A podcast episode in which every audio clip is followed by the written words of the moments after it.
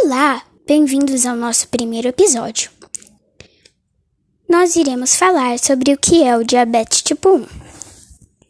O diabetes tipo 1 acontece quando a produção de insulina do pâncreas é insuficiente, pois suas células sofrem de destruição autoimune.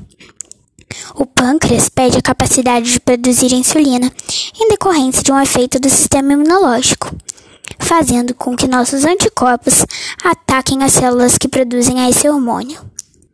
Nesse cenário, o corpo acaba atacando as células que produzem insulina por não reconhecerem mais a elas como sendo da pessoa.